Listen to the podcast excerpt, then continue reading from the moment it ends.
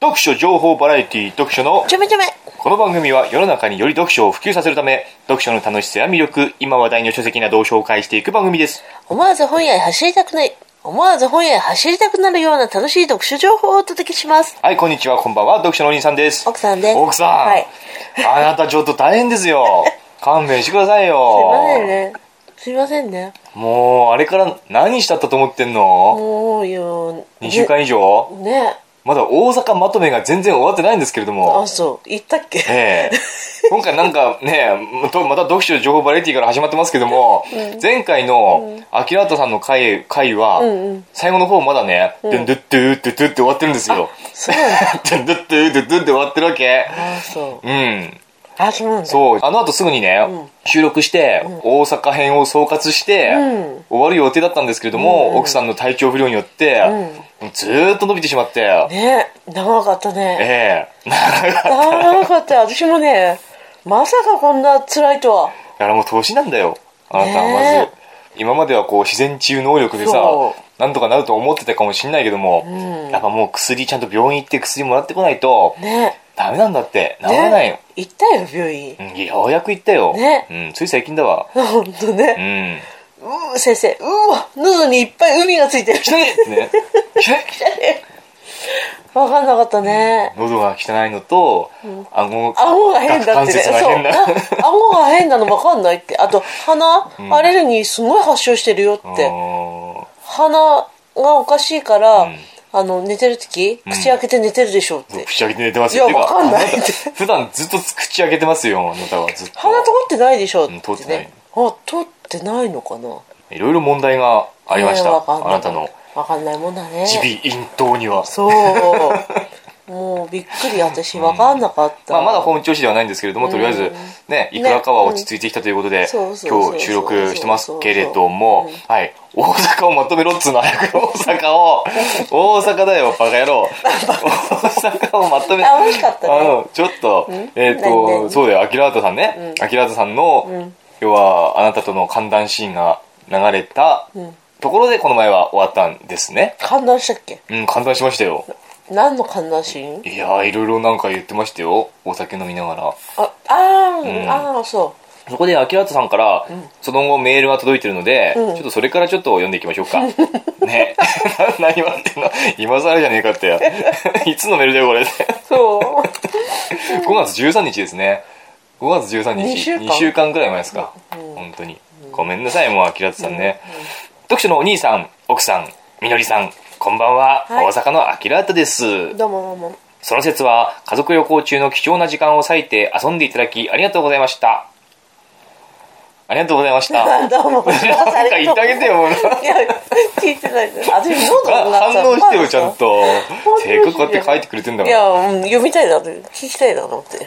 さて、先日僕の必死の抵抗も虚しく、流出してしまった大阪スペシャル前後編について、言い訳で始まるラジオの中で言い訳させてくだ さいと。はい。はい読書目ファンとしてパーソナリティのお二人を一目見たいと渇望する僕に女子としか会わないとか本の紹介をしないなら会わないと か無理難題を言われ泣く泣くお気に入りの山体を紹介したのですが、うんうん元来口下手である上に準備不足も相まって意味不明な内容になってしまいました、すいません言い訳がひどいです ねね言いちゃんと訳ちゃんとしてたんじゃないの割とちゃんとしてたと思うんですけどね、うん僕は、でもあの僕その秋田さんが紹介した「やめたい」っていう本をまだ読んでないので、詳しくは分かんないんですけども、秋田さん曰く、その自分が紹介してる「やめたい」という本の情報はかなり偽りがあったと、虚偽虚偽があった と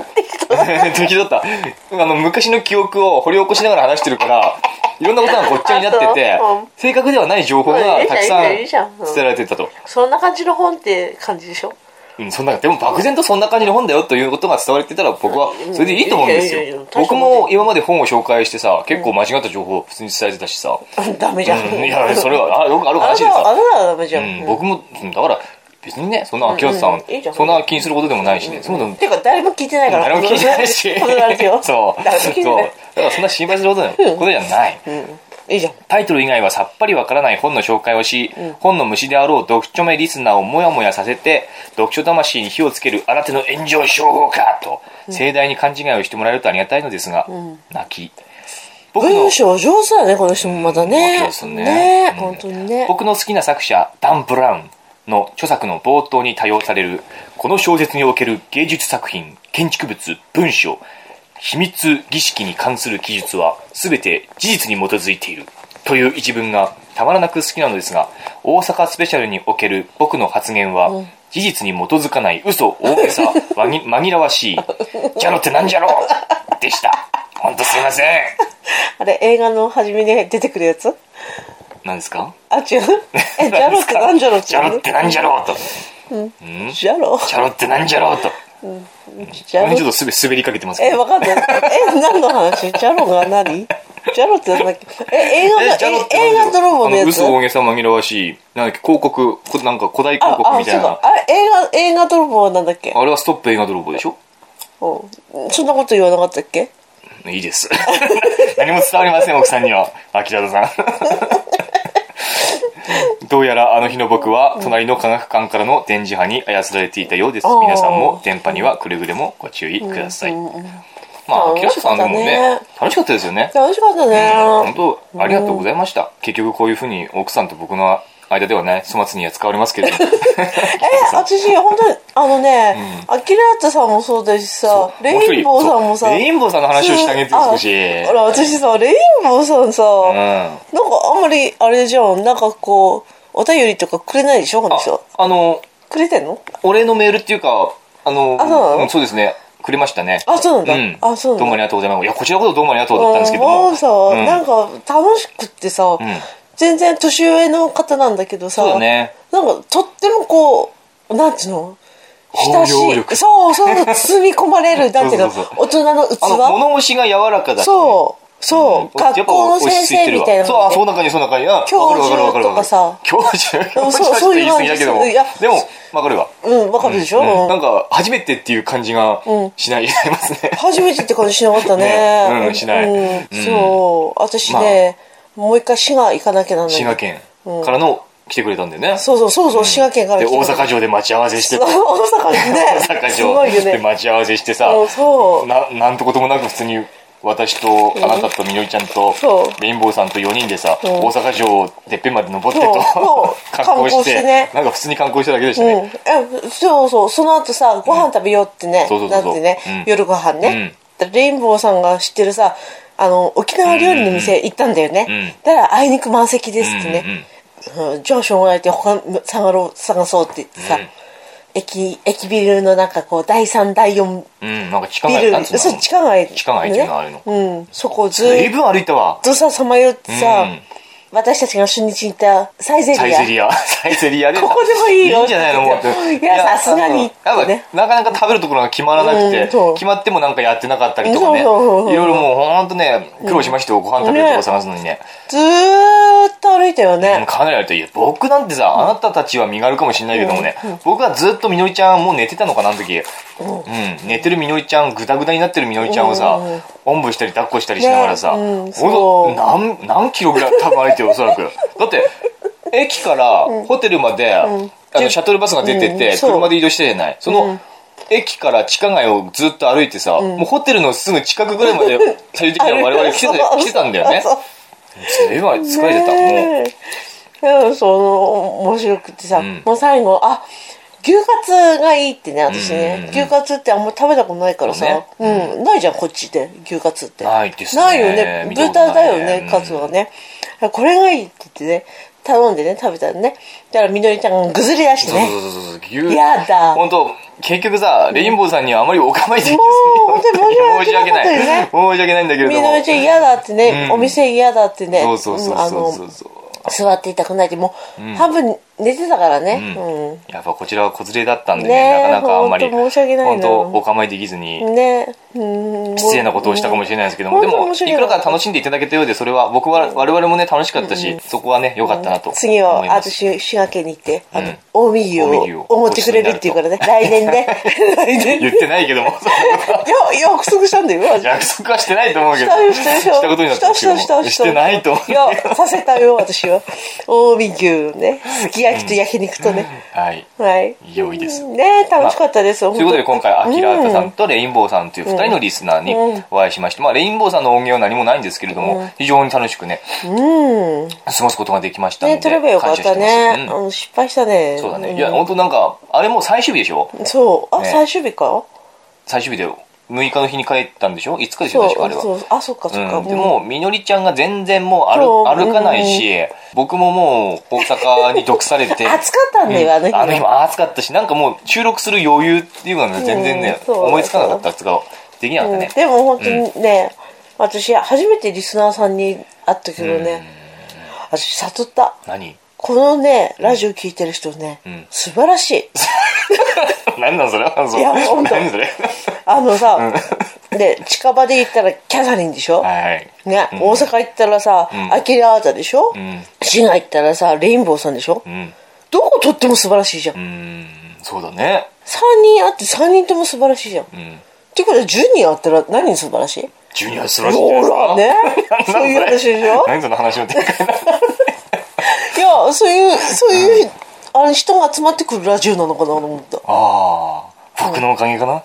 いや私だあなたかなあなたじゃないみんなでも、あレインボーさんもアキラさんもね、僕よりはあなたと話したかったと思うよ。うんまあ実際僕よりもあなたと話してたし。ああどうなんだろうお兄さんとは本の話したんでしょ まあいくらかしましたね。でしょ、うんでたは多分みんな話して大してつまんねえことだ なっていいまやあ多分そう思っとたと思うよ。だってか、断然やっぱ奥さんと話してる方が長かったと思うもん、二人とも。飲み足りなかったね私はやっぱり、うん、そうねどっちも、まあうんいつかね、またね。そうだねみのりちゃんみのりが大きくなってね、そうあまり手がかからなくなったら、うんまあ大人同士ね、もうずっぽりね、そう飲む飲ん飲みながら飲んでお話食べてねうんできたらいいなっていうふうに思いますけどね、うんそれまで生きてましょう、あうん今はこれが精一杯ということではいはいはいということで大阪はこれで OK?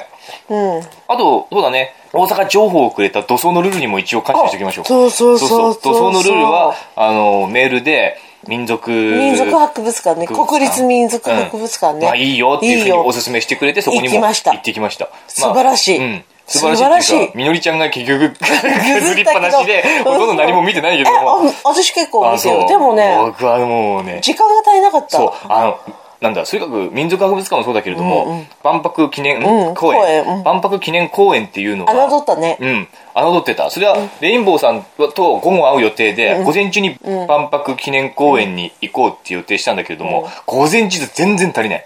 足りないうんね足りなかったあんなすごい広いところだと思わなかったしもっと青森じゃないうね、ん、あんな見るところがあるとも思わなくて、ねうんまあ多分1日1杯いてもおそらく全てを満喫はできない、ね2日3日ぐらいいやそれはないんじゃないいやでも1日は無理だよあー2日ぐらいは私たちさ、んあの電車あ SL 電車みたいなちっちゃいやつね電動のさ、うん電車に乗ってさ、う一応ぐるっと回ったんだよ回ねって回ったね遊覧みたいそうな1日でも多分見切れないと思うよ、あれは歩いたらいけないね、うんうん2日ぐらい見とかないと万博記念公園をね、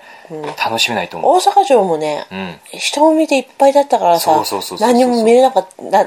ちらっとさ、ちょっと見てさ、すぐ降りてとかそういう感じなんだけど、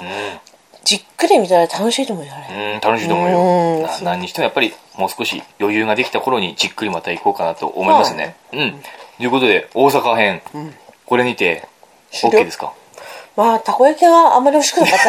んで それだけがね帰ってきてねあ冷凍のたこ焼き食べたらそれが美味しかったっていうねそういうオチだったよねすごい美味しいですよ、やっぱやっぱ普段食べてるものが一番美味しいそして冷凍食品はもう進化を続けてると、うん、うん素晴らしい、ね、素晴らしい、うんはい、はい、ありがとうございました皆さんありがとうございましたまた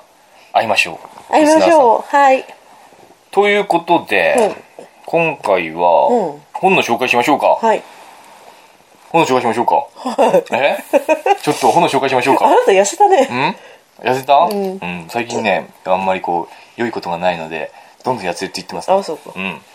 そして僕が良いことがないとあなたが元気になっていくというねえ本当、うん逆だよね私たちねそうねどっちかが、うん病むとねそうだやん病むとどっちかが元気です元気、うねんそうだね私が病んでる時さあなた常にニコニコしちゃってさ早く死ねばいいうん そう本そんなこ当とには思ってないから本当いにや絶対そう思ってたと思 うよ思ってない死ぬの待ってる人のように見えた私こっちはもう苦しくて苦しくてさもう毎日がさ起きてももう何しても辛かったのにさ、あなた私の顔見るとニコニコしてるのね頭いい 違うでしょニコニコあ僕が僕がねそんな沈鬱な表情あなたが辛い時に、僕が沈鬱な表情をしてたらさらにあなたが辛くなると思って僕はこうねニコニコしてるんじゃないですか大丈夫かいって、ん喉の具合はどうだいと、うんなんか咳ねの具合はどうだいといやー病院に行ってきた方がいいよと絶対なんお薬ちゃかんとさ飲んだかいと呪いかけてると思っ たもうかけてねえよおかしいやいいよ分かったよはい、はい今日はじゃあ 奥さん、うんはい本の紹介しましょうよはいどうぞどうぞ久しぶりですよはいどうぞんどうぞ今回ね、んあのなんと奥さんもちゃんと読んだい本やを私が勧めた本あそうですよこの本はですね、あなたがまず買ったんですよねあなそうたが読みたくて買って、そしてあなたが読み、うん良いよって僕に言うから、じゃあ僕も読んでみようって読んだ本を今回、じゃあ紹介したいと思うんですけれども、これも2人で読んでますから2人で語り合うことができるといあうあなねるほどね読書私名、ねうん、としては珍しいそう2人語りですよこれは僕はいつもこ一れは方ね的にやってますけども、好きだったんでねあれ何ですかこのでね初めねちょっとちょっ読んだけどね読めなかったの、うんうんでもある日ね一日いっぱい講習会があって時間がありました、とうんえもう寝ちゃいけないよね講習会はね,、うんそうだね起きてなきゃならない、ん一日何する、小説を読んでみよえ寝てるのと変わらないです ようそこで、こういう詩は聞かないと、うん、私の好きな辻仁成さんの「海峡の光」はい読んでみました読んでみました、うん辻仁成海峡の光これはですね、辻仁成さんの芥川賞受賞作ですね、うんうん。何年前かな何年前かちょっと、うーん、平成12年おーあそんな前なんだに発表された本になるのかな、うん海峡の光、辻ひとなり。どうですかこれ、いいねうまいね文章上手だねさ、ささあこれ奥さん、うん、奥さん語ってくださいよ。あのねあのさあらすじとか。あらすじあのさ、うん、とね男の人なんですが、ん主人公なんだよね男の人が主人公うんね、はいうんで刑務官なんだよ刑務官。で少年刑務所のそう、うん函館の少年刑務所に勤めてるんだけど、んそこに、うん。あの小学校の頃同級生だったうん。人が、花井治さんですね。花井治くん。よく知ってるね、刑務所に入ってきたとうん。そのおさむさんはその彼のことを刑務官だった主人公のことをいじめてたとうんうんうん、そう最後のねあのあは花井治という人がその少年刑務所に入ってくるんですよね、そこでその主人公の斎藤君なんですけども主人公の斎藤君はその花井治を見てあ花井治だと思うわけですよね,、うんうんねでその花井治っていうのは自分が小学校の時に自分のことをいじめてた、うんそうそうそうしかもただのいじめではなくってさ、あからさまなこうジャイアン的ないじめではなくって、そのなんだろう偽善者みたいなね偽善者、そう。あの、すごい優等生なんですよね、花尾さむくんってね。優等生でもう女の子にモテて、もう、容姿も素晴らしくかっこいいイケメンだし、美少年なんだよね。で、みんなから信頼されてる。だけども、ねちっこくいじめることができるんだよねそう。あんたみたいにね 僕はそんないじめないよ。 あんたそれもいじめんじゃんなんかこう、知略を尽く していじめる感じよね。あんたみたいな。いや僕そういうことしたことないんだからいじめんじゃん私のことい じめんじゃん。 ないわ。その中で。でもそういう感じよ。花尾さむくんは本当知略でいじめる。本当嫌なタイプのそ、う一番立ちの悪いタイプのそねう。そうそ花治なんですよね、うんはい、その花治君がなんとその刑務所に入ってきた少年刑務所これは、あの少年刑務所っていうのは少年が入る刑務所ではなくって、比較的軽犯刑期が軽い人たちが入る刑務所のことを少年刑 務所、う。あの人の説明う まいね。上手だね。伊達に読者のお兄さんやってないんだ よね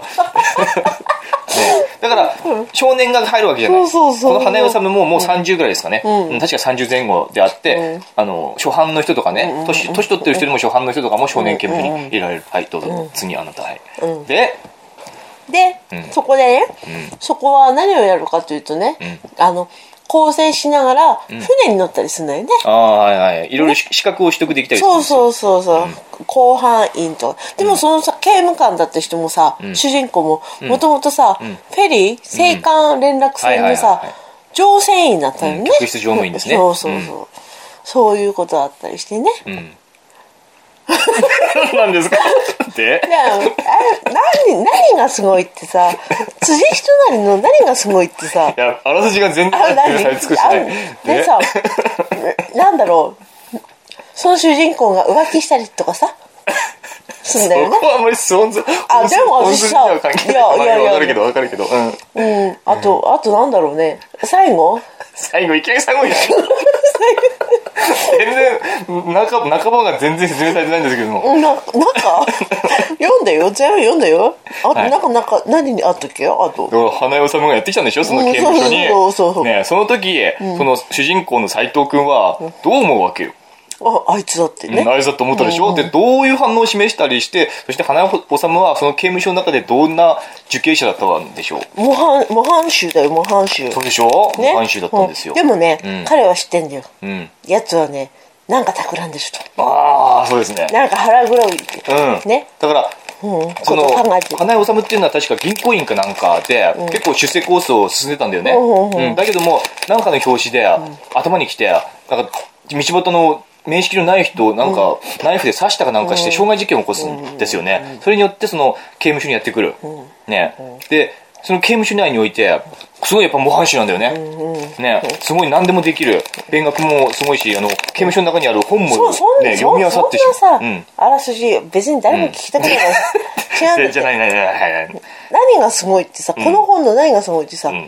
匂いを感じるのね匂いを感じるはいあの函館の海の匂いとかさおーうんね、雪音が降る時のさこう雪のしんしんと降るとこのあのほら女の人がさ、元上司とさこう電信走るのを下で抱き合ってとかって そういう雪のさ質感とかさ、おーいいところ読んでるじゃないですかねいいうんうん感じてそうねいうのをすごいあ伝わるうんなるほど芥川賞こういうことかとうん悟ったやつで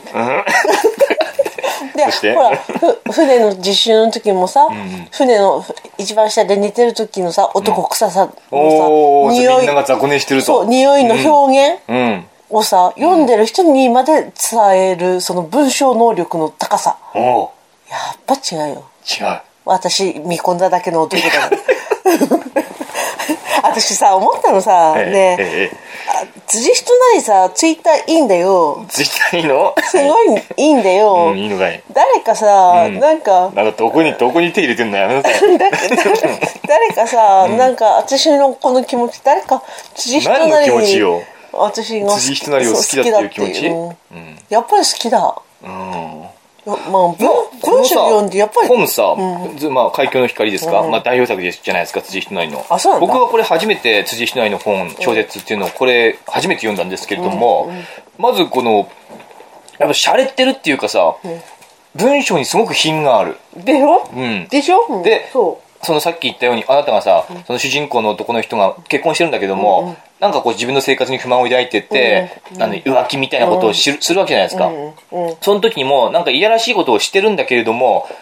大体芥川賞を取るような作品になると、そのいやらしいところを生々しく描いちゃったりするんだけれどうんうんもうんうん、結構すっきりそこを描いそうて、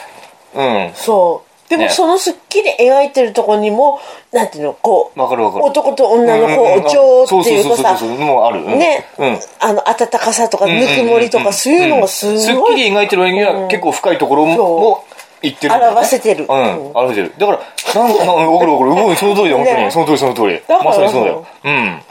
他の小説なんかあんまり読まないけどさ、うんやっぱこの人天才だよ天才っていうか、うん、惚れちゃうよね、なんか。惚れちゃうい気や持いやちでしはわょかでる。しょでしょ、うんミポリンも惚れ惚れるよなね、んかうん、こういう文章を書ける、こういう小説書ける人はイケメンだなっていう感じがするわ。だからさ、なんかさなんかツイッター通じてさ読書のさ奥さんってさ、んなんか辻人なりから フォ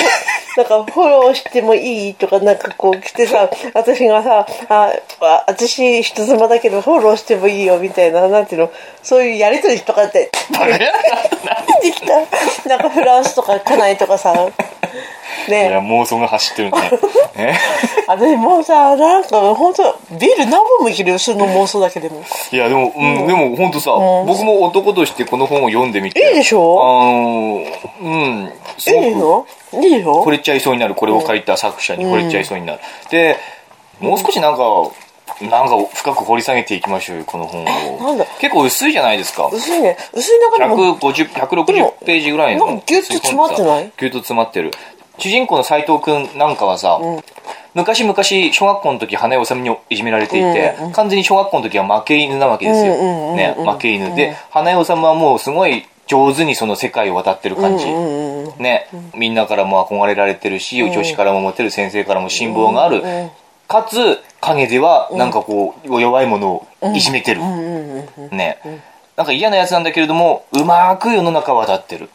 そううんそのさ花江治がさ、んあの猫をさ、どうこうってほら、あはいはいはい。猫子猫たちがいっぱい中で一匹だけに餌をやんなかったんですそう。ねあの、あをる日、その、うんシャイトー君が、花江治のその、悪事を暴こうとして、こそこそついていったら、なんかどっかに入っていって、そしたら子猫たちがいっぱいいて、捨てられた子猫たちがいっぱいいて、パンをあげてるんだよね、そう花江給さん食が。のでね、花江治、やべえ、いいとこあるじゃねえかと思ったら、実は、その例えば5匹いる猫いたとすると、1匹だけに餌を与えない、ねで4匹にはまんべんなく餌を与えるわけですよ、で1匹寄ってきたらそっちにやってしまう、うん向こうにやる絶対であげないあげないんですよ、うんでその1匹だけが衰弱していくのを、ね見て楽しんで見て楽しんでるいつ死ぬんだろうってね、うんそれに対しそういうてやら主しい人ところ公はさ、ね、それが嫌だから反抗して夜中に夜中夜中っていうか花代さんがいない時にその1匹の子猫だけに餌をあげる餌をあげるねそうで花代さんは、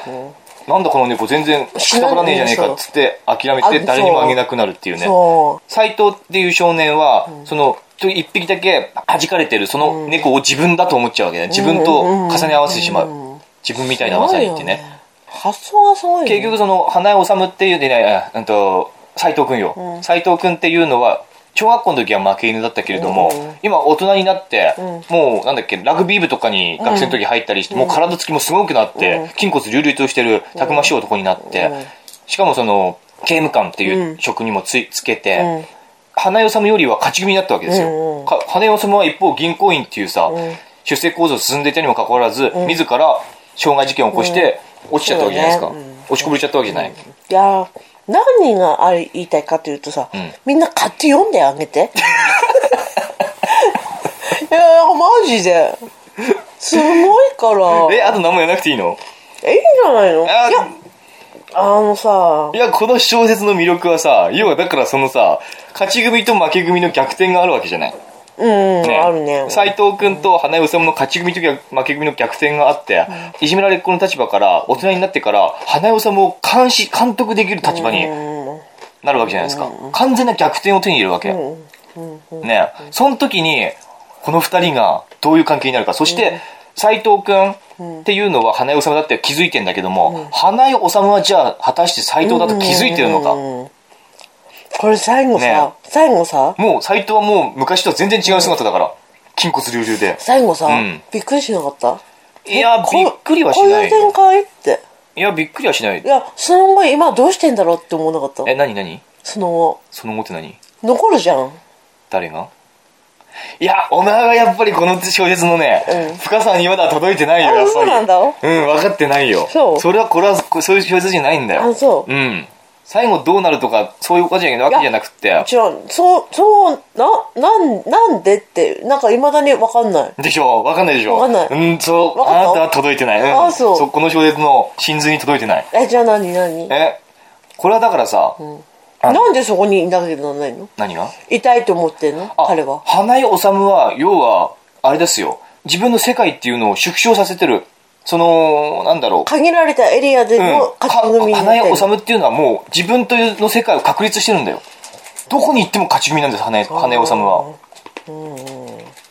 そして斎藤君っていうのはどこ行っても負け組なんだよ、そういうなこぜかとういうと自分の世界っていうものを全然確立できてないから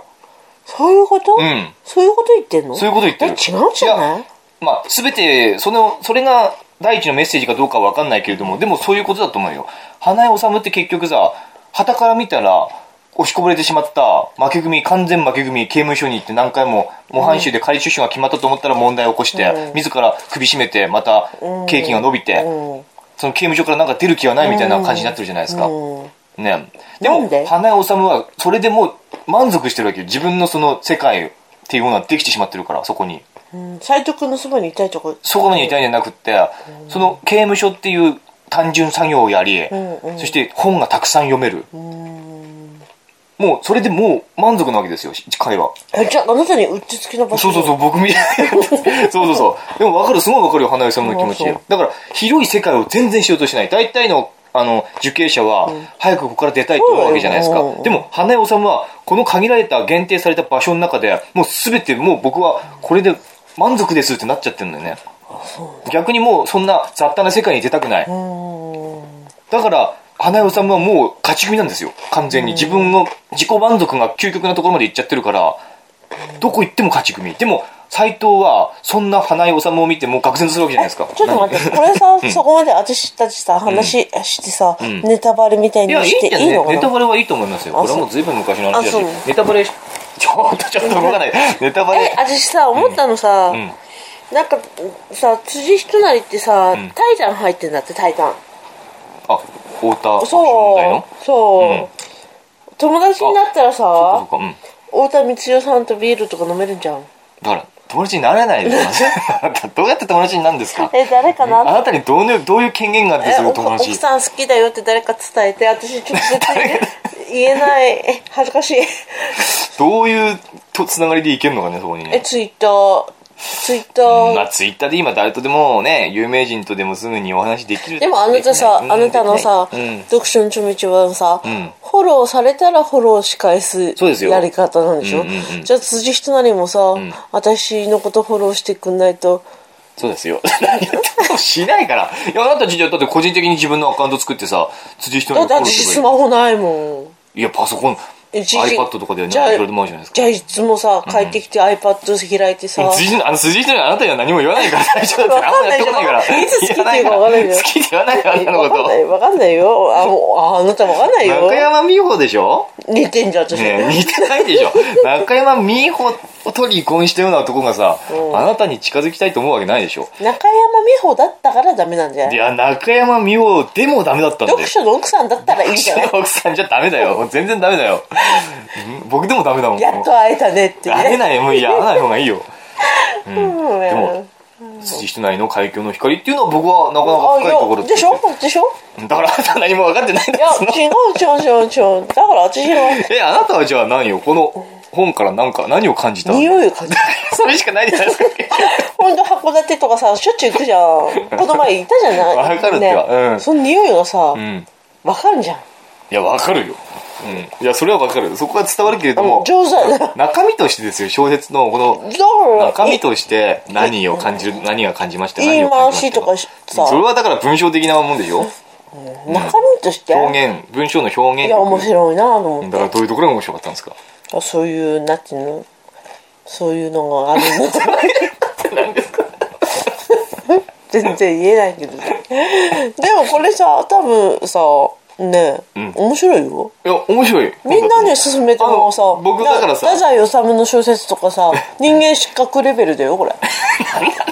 私のうん中でうんあの、あの、これさ、やっぱり芥川賞受賞作じゃないですか。で、僕今まで芥川賞受賞作っていうのを、これ以外にもいろいろ読みましたけれども、その中でも結構いいなと思いました私ね。田中伸也より面白いとあ思あ、うん、わ僕田中信読んでないけども、う面白い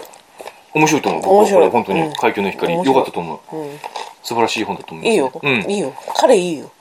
彼いい、まあ、よ今ここの手元にあるのは362円税別あそう新潮文庫から出ている「海峡の光」持ってますけれども、まあこれ中古で買ったんで100円ぐらいですかね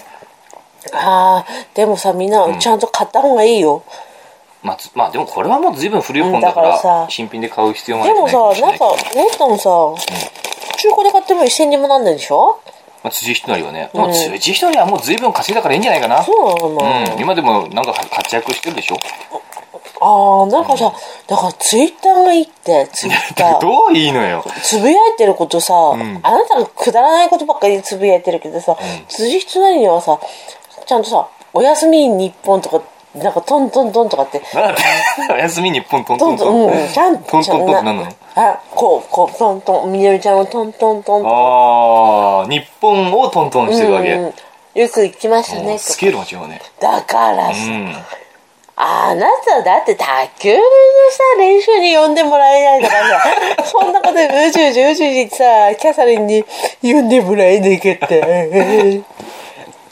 そんな人は嫌私辻人なりがいい分かった誰かなんかこうわなんかこわかったわかったわかっうた取り持つくれたら私取り持100ってくれたら円あげるはい分かった分かった分かりましたということでじゃあいいですかじゃああでもねあれよ何ですかもしも本当になんかさ私アプローチされたら私フランス行っちゃうよ、うん行けばいい。行けばい いよ。夢物語だよ、そんなのない。行けばいいよ。わかんない行けばいい、行けばいい。あのなんでうん行けばいいよ、そんいないの本当にい